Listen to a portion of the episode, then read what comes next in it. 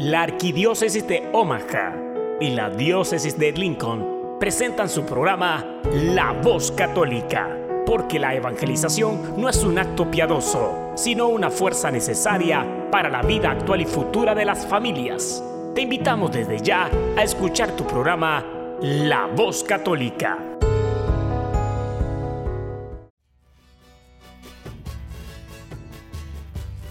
Saludos a todos nuestros audientes a este su programa La Voz Católica, una colaboración de la Arquidiócesis de Omaha y la Diócesis de Lincoln. Yo soy Ricardo Izquierdo, director de Ministerio Hispano de la Diócesis de Lincoln y su anfitrión de hoy. Esta semana hablaremos sobre el documento final de la Amazonía, las controversias sobre el ídolo Pachamama, la masacre de la familia Levarón en México, entre otros temas. También tendremos la reflexión dominical de Fray Nelson Medina y música de canto gregoriano de los monjes de Nurcia en Italia. Bienvenidos. Todo lo que necesitas escuchar sobre el acontecer en nuestra iglesia lo escuchas aquí, en La Voz Católica, a continuación.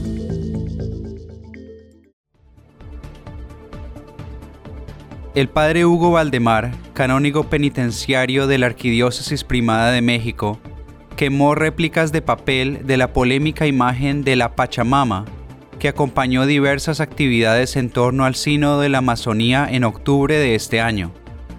El sacerdote realizó lo que considera un acto de desagravio este 3 de noviembre junto a un grupo de fieles en el templo a su cargo en el centro de Ciudad de México diversas estatuas que luego fueron identificadas por el Papa Francisco como de la Pachamama, divinidad de la región andina de Sudamérica, fueron el centro de la polémica durante el Sínodo de la Amazonía celebrado en el Vaticano del 6 al 27 de octubre.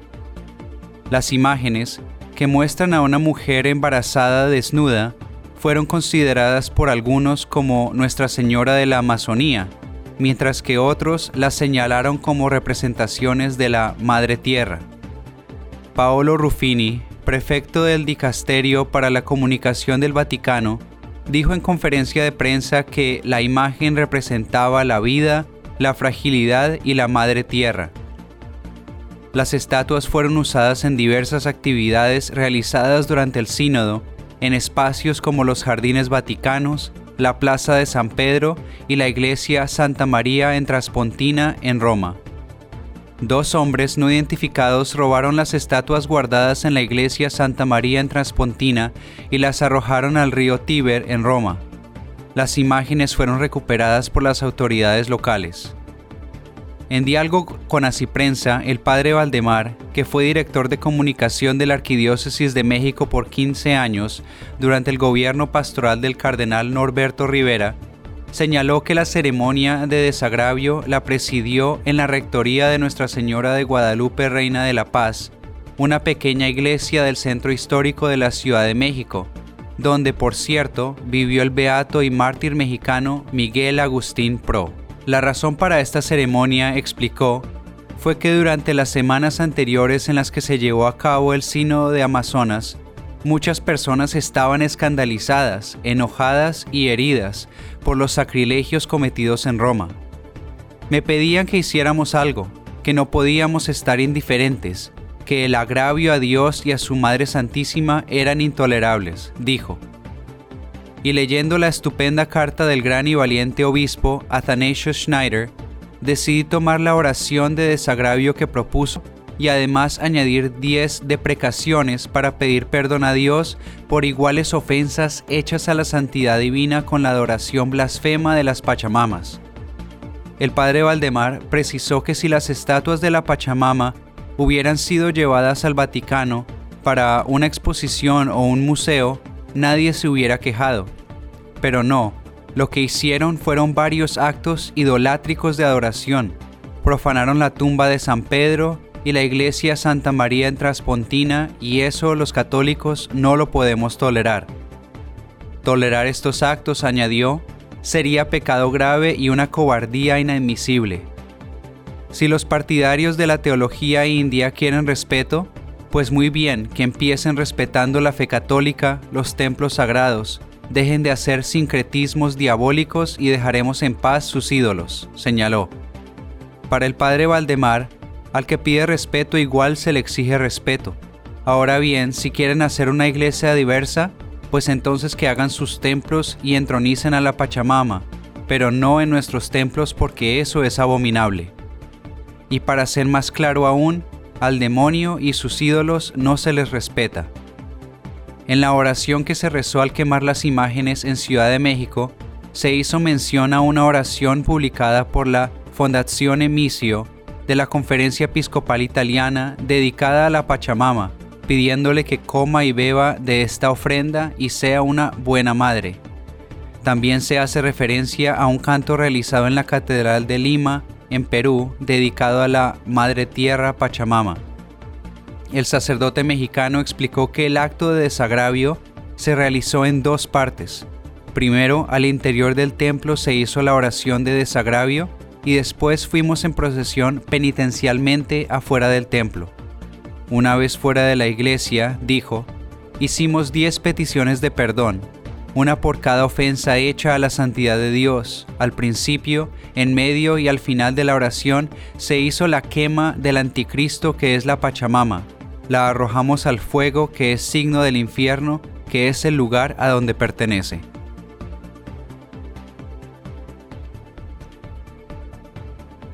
En medio del dolor y conmoción por la masacre ejecutada por un grupo armado en el norte de México contra niños y madres de la familia estadounidense mexicana Levarón, un sacerdote escribió una conmovedora oración. Tres mujeres y 14 niños fueron emboscados por un grupo armado cuando se trasladaban cerca del límite de los estados mexicanos de Sonora y Chihuahua, en el norte del país este 4 de noviembre.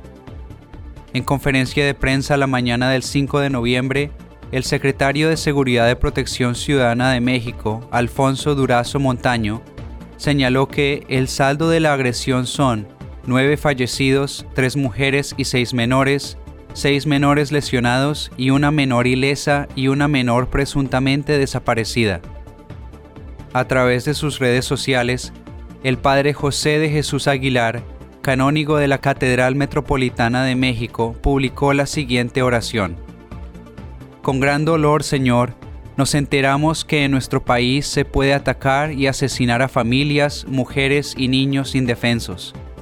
Te pedimos para que juntos, autoridades, organizaciones religiosas y sociedad civil, trabajemos para erradicar la violencia y la impunidad. A los fallecidos, dales el descanso eterno y a sus familiares, confórtalos con la esperanza de la vida eterna y de un México mejor. Amén. La familia atacada pertenece a una rama separada de la Iglesia de Jesucristo de los Santos de los Últimos Días, mormones, y se establecieron en las primeras décadas del siglo XX en la colonia Levarón, en el estado México de Chihuahua. La familia Levarón ha sufrido graves ataques del crimen organizado en la región, en mayo del 2009 fue secuestrado y luego liberado Eric Levarón, de 17 años. Dos meses después fueron secuestrados y asesinados Benjamín Levarón, hermano de Eric, y Luis Whitmar Stubbs. Este 5 de noviembre, López Obrador hizo público su pésame y envió un abrazo a toda la familia Levarón, a los familiares de las víctimas. El presidente de Estados Unidos, Donald Trump, calificó a los asesinos como monstruos y ofreció a México ayuda para erradicar los carteles del narcotráfico. El presidente electo de Argentina, Alberto Fernández, expresó que el aborto no debe ser delito y que el Estado debe garantizar el acceso de esta práctica a las mujeres. Fernández dijo estas palabras el martes 5 de noviembre en el marco de su visita a México el domingo el presidente electo visitó el santuario de Nuestra Señora de Guadalupe y aseguró que encomendó la Argentina a la Virgen. El lunes se encontró con su homólogo mexicano Andrés Manuel López Obrador, cuyo partido Morena impulsa la despenalización del aborto en varios estados de México y a nivel federal. Alberto Fernández, que asumirá la presidencia argentina el 10 de diciembre, participó el martes en la conferencia llamada El nuevo modelo de integración latinoamericana, realizada en la Universidad Nacional Autónoma de México. En ese contexto, respondió las consultas de los oyentes, entre las que hubo una sobre el aborto. Sin duda la que más nos impactó a los argentinos fue la de las mujeres. Un día salieron a las calles, llenaron las calles de la Argentina y reclamaron simplemente para tener los mismos derechos de los hombres, indicó. Me asombró ver que muchas de las demandas eran ciertas y yo no las tenía registradas, como por ejemplo la igualdad de sueldos entre hombres y mujeres, la violencia de género y los derechos de la mujer planteada respecto de su cuerpo, dijo. A lo largo de toda la campaña le pedí a la Argentina dejar de ser hipócrita y dejar de castigar el aborto, que condena a la mujer sin recursos a tener que recurrir a practicarse el aborto en condiciones muy malas en términos de asepsia. Con ello, muchas veces pone en peligro su vida, aseguró. Yo no soy un hipócrita. Toda mi vida enseñé que el aborto nunca debió haber sido un delito, y creo que no debe ser delito que el Estado debe garantizar a la mujer acceder al aborto en condiciones de asepsia, sostuvo. En ese sentido, el futuro presidente de Argentina agregó que habla de aborto como un problema de salud pública y que su legalización no significa que las mujeres estén obligadas a abortar. Aquel que por creencias religiosas o por convicciones personales piense que el aborto no es buena salida, simplemente no deben abortar, argumentó. Asimismo expresó que cuando debatió con otros candidatos, lo acusaron de ser amigo de Satanás por decir esto, pero lo único que intenta, dijo, es terminar con la hipocresía y garantizar la salud de las mujeres, insistió. En agosto del año pasado, el proyecto para despenalizar el aborto fue rechazado por el Senado en una maratónica sesión. En conversación con Así Prensa, luego de las elecciones presidenciales del 27 de octubre, el director de Vota Dos Vidas, Santiago Santurio, advirtió sobre el escenario complejo de la causa provida en Argentina, ya que el Congreso tiene una mayoría de diputados verde, abortista, y por el otro lado en el Senado hay una mayoría provida, pero una mayoría muy frágil. Santurio advirtió que esta mayoría en el Senado argentino es muy escasa y hay algunos senadores que si bien votaron en contra del aborto en el 2018, tenemos dudas de que vuelvan a votar así en el caso de que se abriera un nuevo debate. Alberto Fernández y su vicepresidenta Cristina Fernández de Kirchner ganaron las elecciones presidenciales con 48.1% de los votos. En segundo lugar quedó el actual presidente de Argentina, Mauricio Macri, con 40.37%. El grupo La Guadalupana de la diócesis de Lincoln tendrá un retiro este noviembre 16 y 17 en el centro Juan 23, en la 37 con Sheridan en Lincoln. Para más información puede ir a la página de Facebook de la Oficina de Ministerio Hispano de Lincoln buscando arroba LincolnHM o llamando a Blanca Fowler al 402-875-1810.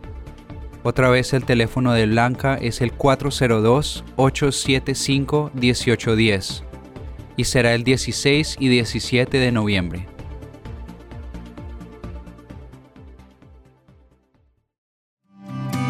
Estás escuchando La Voz Católica.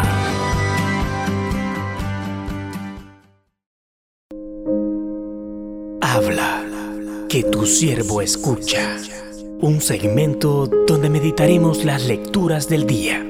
Pidamos al Espíritu Santo que nos revele la verdad, porque la verdad nos hace libres. Habla, que tu siervo escucha.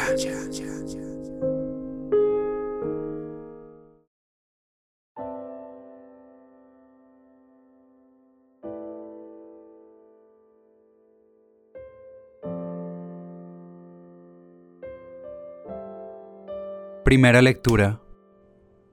Lectura del segundo libro de los Macabeos. En aquellos días arrestaron a siete hermanos junto con su madre. El rey Antíoco Epífanes los hizo azotar para obligarlos a comer carne de puerco, prohibida por la ley. Uno de ellos, hablando en nombre de todos, dijo, ¿Qué quieres saber de nosotros? Estamos dispuestos a morir antes que quebrantar la ley de nuestros padres. El rey se enfureció y lo mandó matar. Cuando el segundo de ellos estaba para morir, le dijo al rey, Asesino, tú nos arrancas la vida presente, pero el rey del universo nos resucitará a una vida eterna, puesto que morimos por fidelidad a sus leyes. Después comenzaron a burlarse del tercero.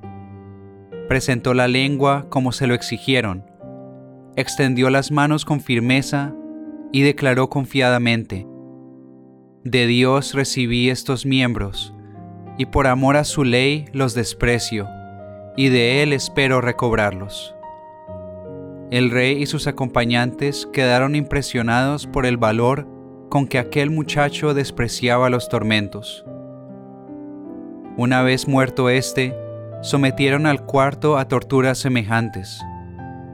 Estando ya para expirar, dijo, Vale la pena morir a manos de los hombres cuando se tiene la firme esperanza de que Dios nos resucitará.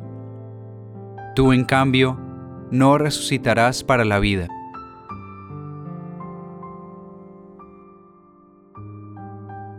Salmo responsorial, Salmo 16.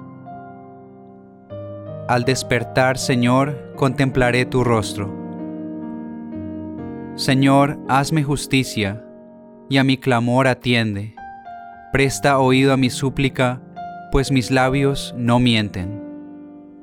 Al despertar, Señor, contemplaré tu rostro. Mis pies en tus caminos se mantuvieron firmes no tembló mi pisada. A ti mi voz elevo, pues sé que me respondes. Atiéndeme, Dios mío, y escucha mis palabras. Al despertar, Señor, contemplaré tu rostro. Protégeme, Señor, como a las niñas de tus ojos. Bajo la sombra de tus alas, escóndeme. Pues yo, por serte fiel, contemplaré tu rostro y al despertarme espero saciarme de tu vista. Al despertar, Señor, contemplaré tu rostro.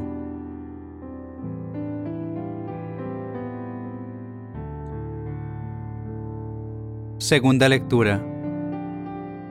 Lectura de la segunda carta del apóstol San Pablo a los tesalonicenses. Hermanos, que el mismo Señor nuestro, Jesucristo, y nuestro Padre Dios, que nos ha amado y nos ha dado gratuitamente un consuelo eterno y una feliz esperanza, conforten los corazones de ustedes y los dispongan a toda clase de obras buenas y de buenas palabras. Por lo demás, hermanos, oren por nosotros, para que la palabra del Señor se propague con rapidez y sea recibida con honor, como aconteció entre ustedes Oren también para que Dios nos libre de los hombres perversos y malvados que nos acosan, porque no todos aceptan la fe. Pero el Señor, que es fiel, les dará fuerza a ustedes y los librará del maligno. Tengo confianza en el Señor de que ya hacen ustedes y continuarán haciendo cuanto les he mandado. Que el Señor dirija su corazón para que amen a Dios y esperen pacientemente la venida de Cristo.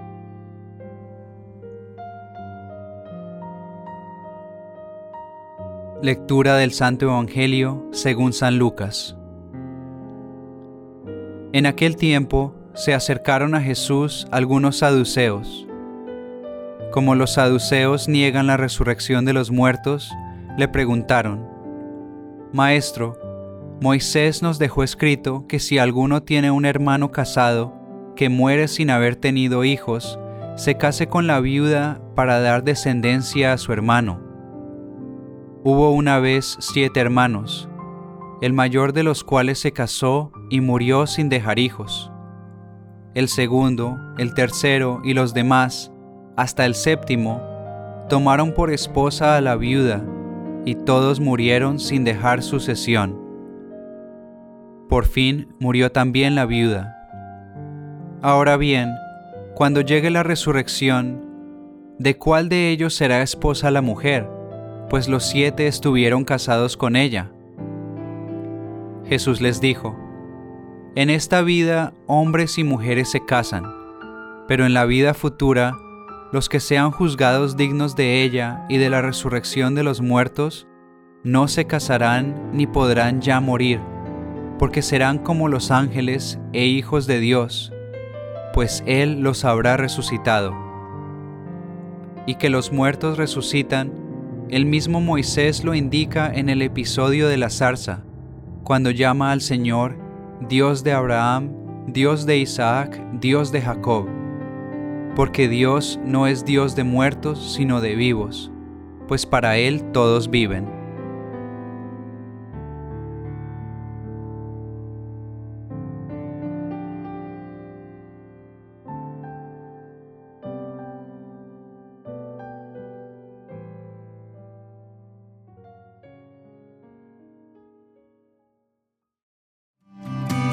Estás escuchando La Voz Católica. Ahora tenemos a Fray Nelson Medina con nuestra reflexión de este domingo. ¿Qué cambia en la vida de una persona, sea que crea o que no crea en la resurrección? ¿Hay algún cambio sustancial? Uno puede pensar que cuando se habla de la vida después de esta vida, eso únicamente va a afectar a los muertos.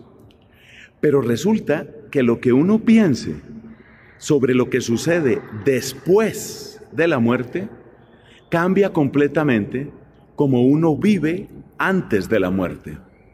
Y ya que no lo he dicho, feliz domingo para todos.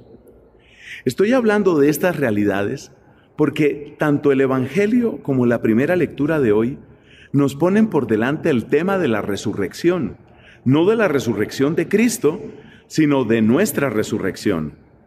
Y repito, la pregunta es, ¿qué cambia en ti o en mí cuando empezamos a creer en serio en la resurrección? Y resulta que la primera lectura nos muestra algo muy importante. La persona que cree en la resurrección sabe que los poderes de este mundo no tienen la última palabra. Eso fue lo que sucedió exactamente a aquellos héroes de los que se nos habla en el capítulo séptimo del segundo libro de los Macabeos. Aquellos muchachos que eran hermanos entre sí pudieron llegar a ese extremo de heroísmo porque ellos estaban convencidos de que el poder opresor, el poder idolátrico que en ese momento ellos estaban sufriendo, no tenía la última palabra.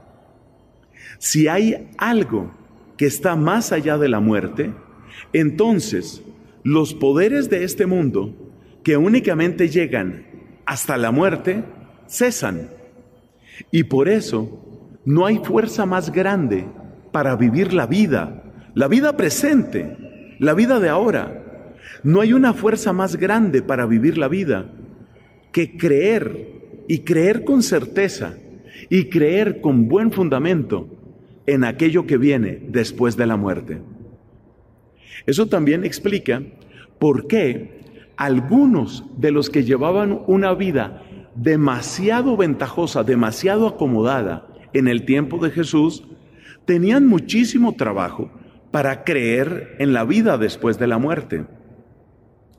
Astutos, hábiles con su política, buenos amigos del poder civil, los saduceos, la casta sacerdotal de la época, estaba demasiado bien acomodada. Ellos sentían que en esta vida, en esta, tenían todo lo que podían aspirar o necesitar. Y por supuesto, cuando una persona tiene esa idea, esa persona no está pensando en muerte ni en resurrección.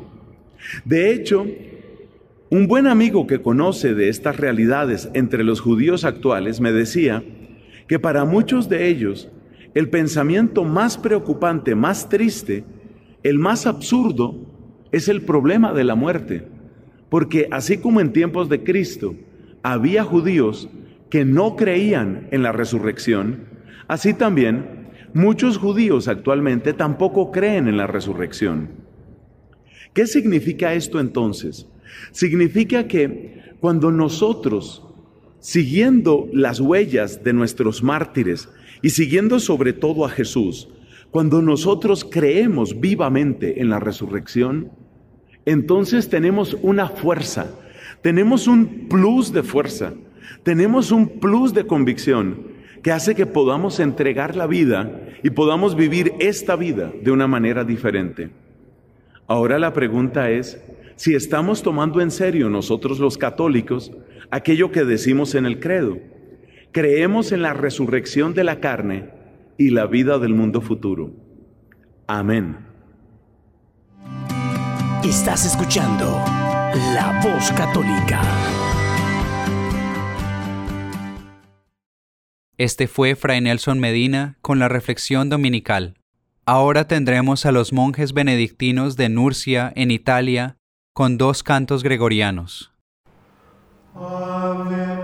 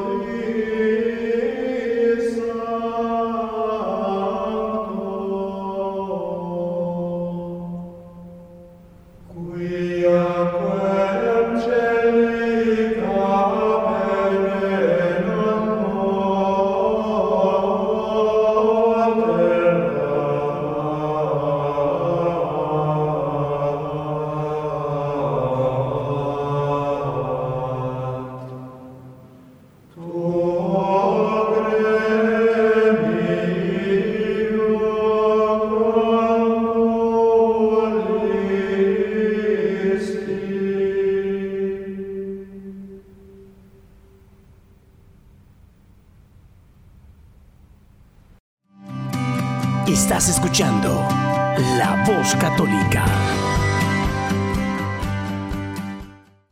Estos fueron cantos de los monjes benedictinos de Nurcia en Italia. Ahora tenemos a Alejandro Bermúdez, que hoy nos da su análisis sobre el documento final del Sínodo de la Amazonía.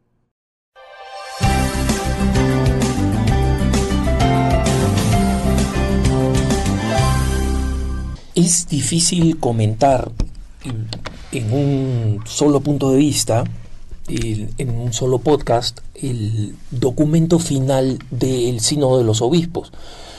Pero voy a tratar de hacerlo comenzando con dos comentarios que no son míos.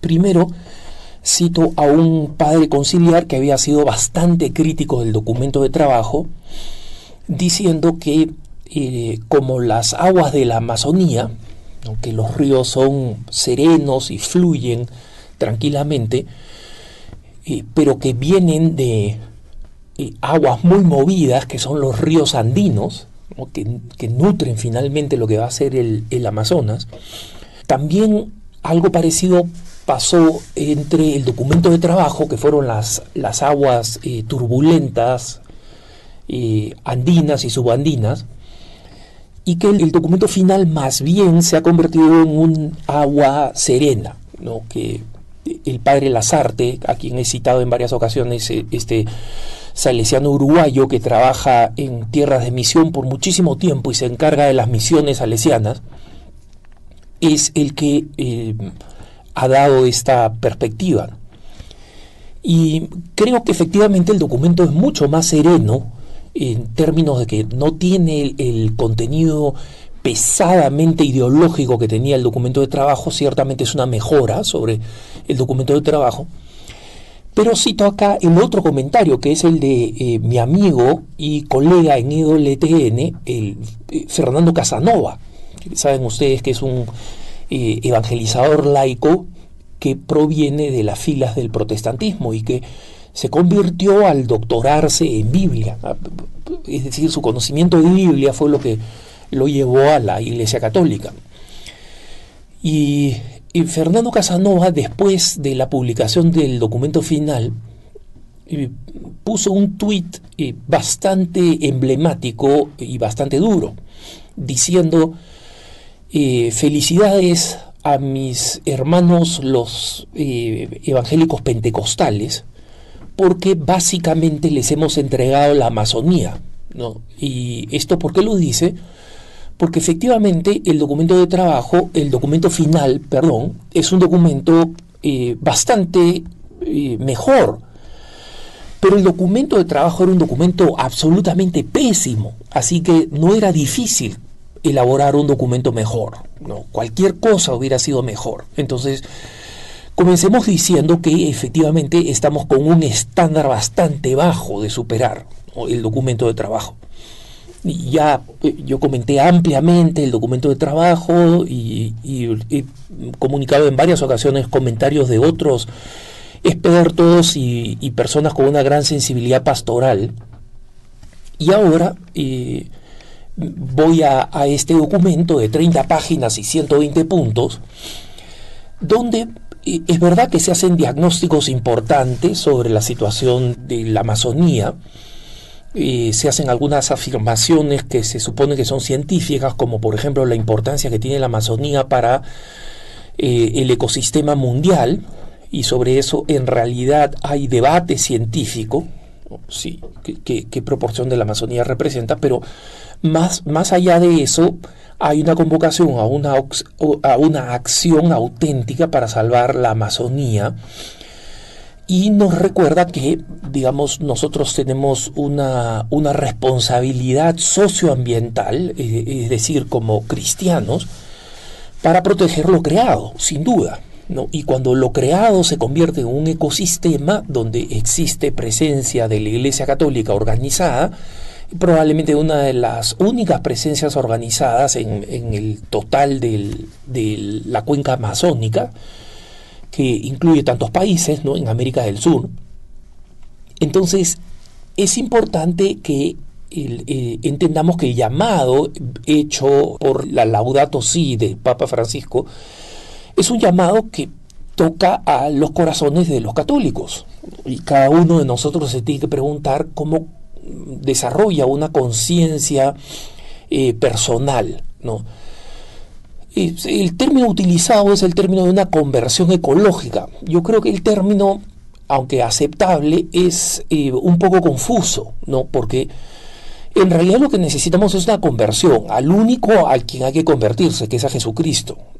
Y esa conversión nos lleva a que nosotros tengamos una conversión en los distintos aspectos de nuestra vida. El que se convierte de verdad al Señor, se convierte a uno mismo y se respeta a uno mismo y se, ama a uno mismo, eh, respeta a los demás y busca la reconciliación y la justicia, y respeta la creación. Es consecuencia natural de la conversión. nunca comienza al revés, nunca comienza con una conversión a la creación que después te va llevando de alguna forma a la conversión con Dios. ¿no? Eso es, es, como los ríos amazónicos fluyen en una sola dirección. ¿no? La conversión fluye en una sola dirección. Y se habla del término conversión en múltiples ocasiones, pero con estos adjetivos un poco confusos. Entonces, el problema principal de este documento reside en tanto lo que está en el documento como lo que no está en el documento. Y francamente, aunque lo que está en el documento es preocupante, lo que no está me parece peor aún y me parece que es la causa de por qué algunas cosas están en el documento.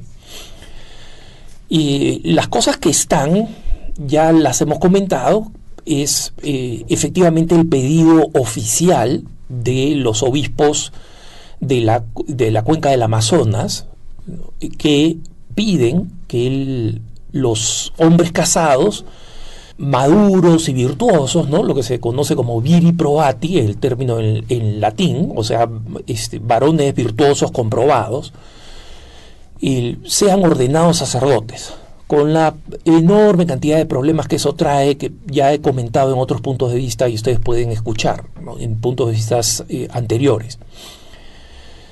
En segundo lugar, esta inclinación, una vez más, hacia eh, conceder el diaconado a las mujeres. La gente no entiende que, eh, la mayoría de gente no entiende que la ordenación, o sea, el ser admitido a órdenes, es un solo sacramento. Recuerden ustedes que cuando nosotros contamos los siete sacramentos de la vida cristiana, el, uno de ellos es el orden sacerdotal, pero es uno solo. Y el orden sacerdotal tiene el, eh, tres grados de sacerdocio.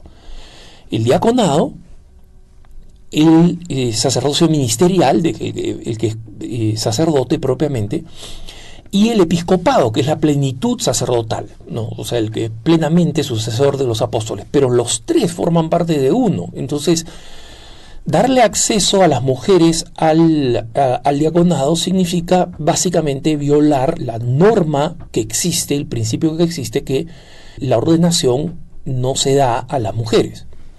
Pero también de ese tema ya he hablado. En tercer lugar, el elemento más preocupante todavía es el pedido extenso, es donde, digamos, buena parte de los ideólogos del sínodo han puesto su, su apuesta más grande, es la creación de un rito amazónico, entre comillas. Este tema puede parecer complejo y en alguna medida lo es, porque, como saben ustedes, la mayoría de los, de los ritos al interior de la Iglesia Católica son ritos orientales y se les conoce como una iglesia sui juris. ¿Qué cosa significa? Significa que tienen su propio eh, ordenamiento jurídico canónico, sus propias normas. Y por eso algunos de estos eh, ritos, algunas de estas denominaciones católicas, ordenan o tienen sacerdotes casados, ¿no? Ordenan a hombres casados de una manera siempre usualmente limitada, pero ordenan a sacerdotes casados. El hecho es, sin embargo, que estos ritos básicamente han existido desde el comienzo. Y en la medida que la Iglesia en Occidente se ha ido adaptando, ha pasado a través del Concilio Vaticano II y de otros concilios, la mayoría de estas iglesias han eh, admitido las conclusiones de estos concilios cuando se trata de, una teología dogmática, pero han mantenido sus ritos litúrgicos y varias de sus normas internamente. ¿no? Ninguno de estos ritos fue creado por un edicto. Ninguno de estos ritos existe como una separación del rito latino. Entonces, proponer el, eh, crear un rito amazónico es eh, dos cosas. primero, un, un, hecho completamente antihistórico, o sea, de total violencia a la historia, porque ningún rito existente en la Iglesia Católica ha surgido así, por edicto, por, por comodidad. Y en segundo lugar, es la perfecta salida ideológica para los que quieren crear eh, formas rituales que incluyan el, paganismo, ¿no? Ojo, eh, siempre ha habido una evangelización de la cultura y por eso nosotros tenemos eh, ceremonias, tenemos expresiones de religiosidad popular en toda América Latina y siempre ha habido ese encuentro entre cultura y evangelio. Eso ha sido algo que la Iglesia ha practicado y ha defendido. Pero los que quieren acá, los ideólogos del, del es básicamente dejar manos libres no a los indígenas, no a los indígenas amazónicos. No, no, miren ustedes, cuando han hablado los indígenas en el sínodo, en la sala de prensa, etc., han hecho explicaciones muy sencillas.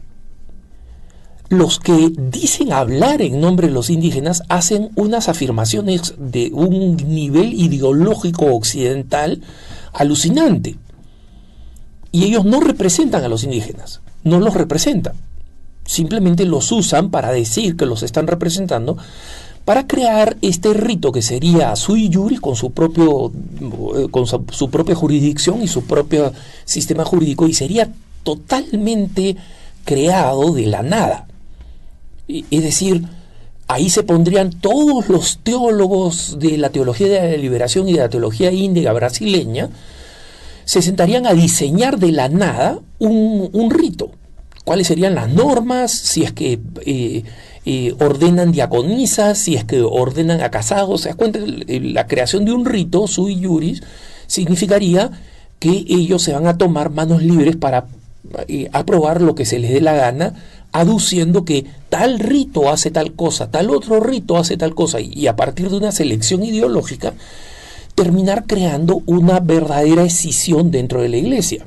Si eso es aceptado, adiós Amazonía lo que yo decía en un punto de vista anterior, con signo de interrogación, ahora lo afirmo y estoy de acuerdo con, mi hermano Fernando Casanova, si es que eso se aprueba, adiós Amazonía. Pero como decía, me preocupa más lo que está ausente en el sino, y lo que está ausente en el sino es el, un verdadero celo evangelizador. No aparece en el sino.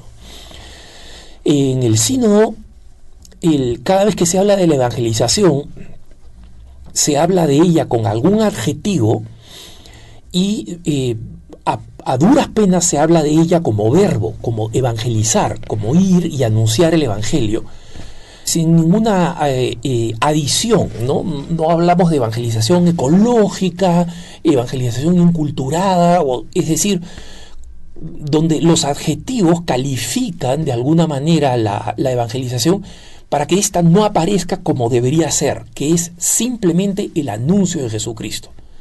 Entonces, esa transparencia de que hay que transmitir, que hay que anunciar a Jesucristo, que hay que testimoniarlo, no aparece en el documento final. cuando aparece esta referencia, aparece como una acotación, como un comentario a pie de página para decir, oye, por si acaso sí creemos en la evangelización.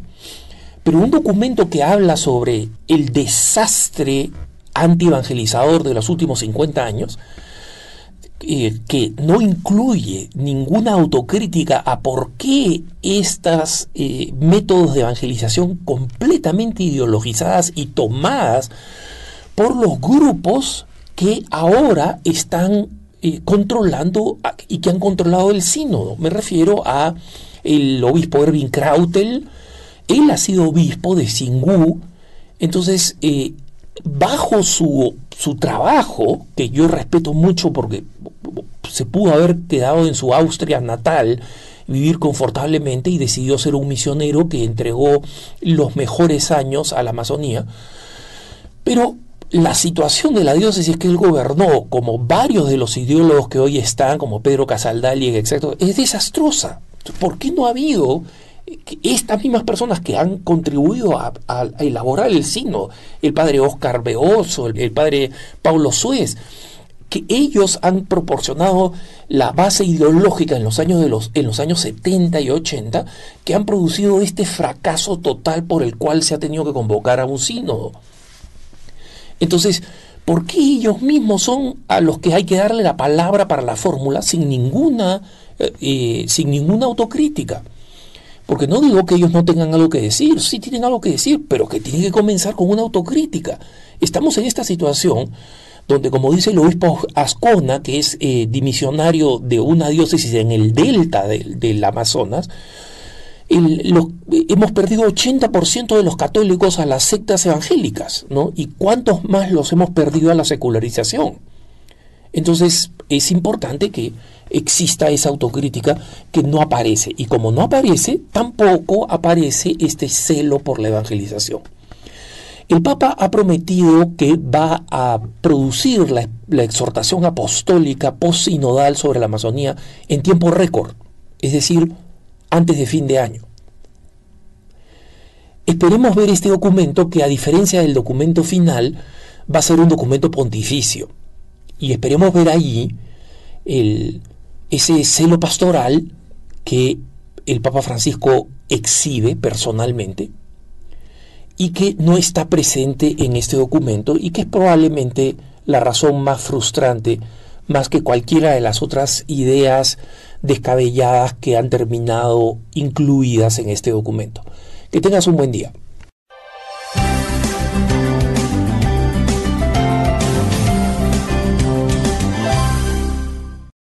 Este fue Alejandro Bermúdez con su análisis sobre el documento final del Sínodo de la Amazonía. La coronilla a la Divina Misericordia. En el nombre del Padre, del Hijo y del Espíritu Santo. Amén. Amén. Padre nuestro que estás en el cielo, santificado sea tu nombre. Venga a nosotros tu reino. Hágase tu voluntad en la tierra como en el cielo. Danos hoy nuestro pan de cada día. Perdona nuestras ofensas, como también nosotros perdonamos a los que nos ofenden. No nos dejes caer en la tentación y líbranos del mal. Amén. Dios te salve María, llena eres de gracia, el Señor es contigo.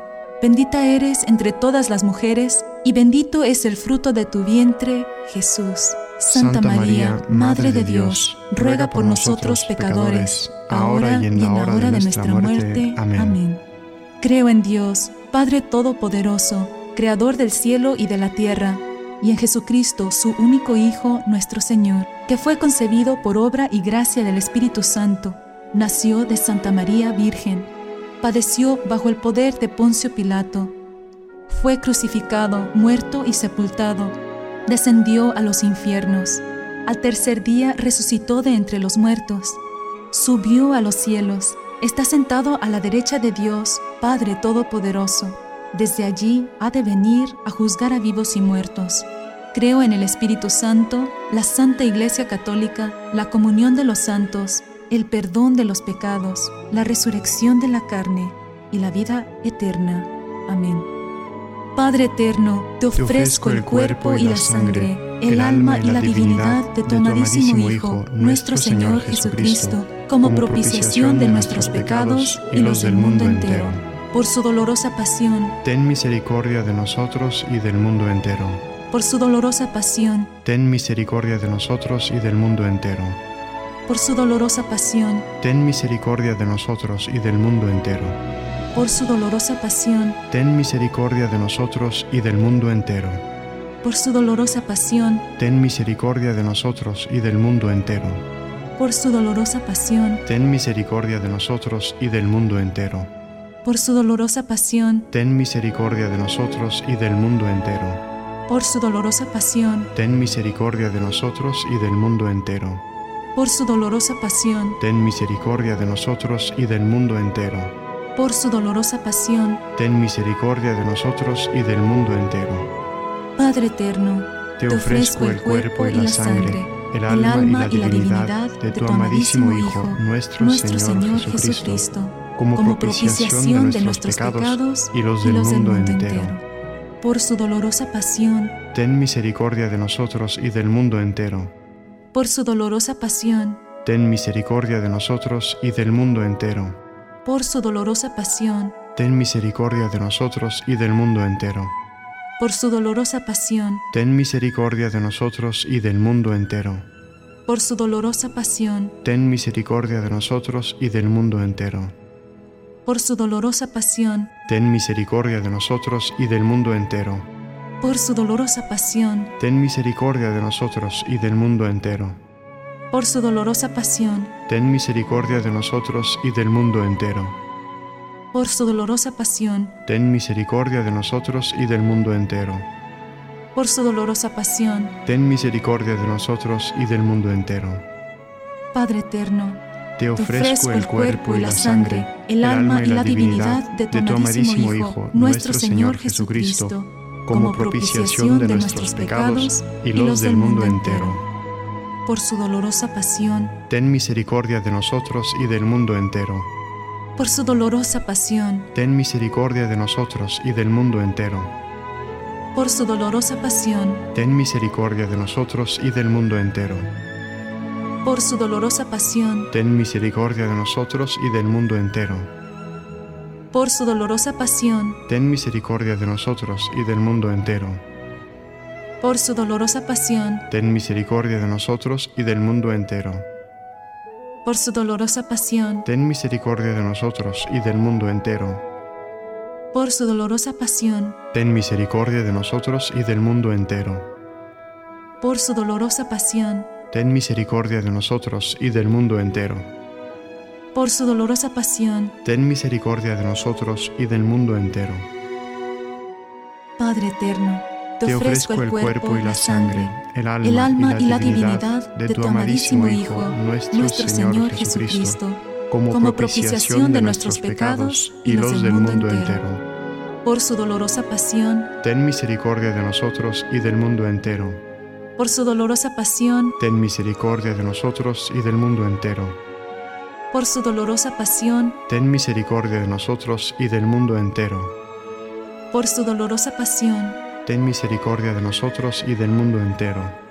Por su dolorosa pasión, ten misericordia de nosotros y del mundo entero. Por su dolorosa pasión, ten misericordia de nosotros y del mundo entero.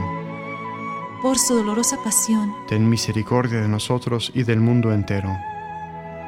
Por su dolorosa pasión, ten misericordia de nosotros y del mundo entero. Por su dolorosa pasión, ten misericordia de nosotros y del mundo entero por su dolorosa pasión, ten misericordia de nosotros y del mundo entero. Padre eterno, te ofrezco el cuerpo y la sangre, el alma y la divinidad de tu amadísimo Hijo, nuestro Señor Jesucristo, como propiciación de nuestros pecados y los del mundo entero. Por su dolorosa pasión, ten misericordia de nosotros y del mundo entero. Por su dolorosa pasión, ten misericordia de nosotros y del mundo entero por su dolorosa pasión, ten misericordia de nosotros y del mundo entero. Por su dolorosa pasión, ten misericordia de nosotros y del mundo entero. Por su dolorosa pasión, ten misericordia de nosotros y del mundo entero. Por su dolorosa pasión, ten misericordia de nosotros y del mundo entero. Por su dolorosa pasión, ten misericordia de nosotros y del mundo entero por su dolorosa pasión, ten misericordia de nosotros y del mundo entero. Por su dolorosa pasión, ten misericordia de nosotros y del mundo entero. Por su dolorosa pasión, ten misericordia de nosotros y del mundo entero. Santo Dios, Santo fuerte, Santo inmortal, ten piedad de nosotros y del mundo entero. Santo Dios, Santo fuerte, Santo inmortal, ten piedad de nosotros y del mundo entero. Santo Dios, Santo fuerte, Santo inmortal, ten piedad de nosotros y del mundo entero. Oh Dios eterno, en quien la misericordia es infinita y el tesoro de compasión inagotable, vuelve a nosotros tu mirada bondadosa y aumenta tu misericordia en nosotros, para que en momentos difíciles no nos desesperemos ni nos desalentemos sino que con gran confianza nos sometamos a tu santa voluntad, que es el amor y la misericordia mismos.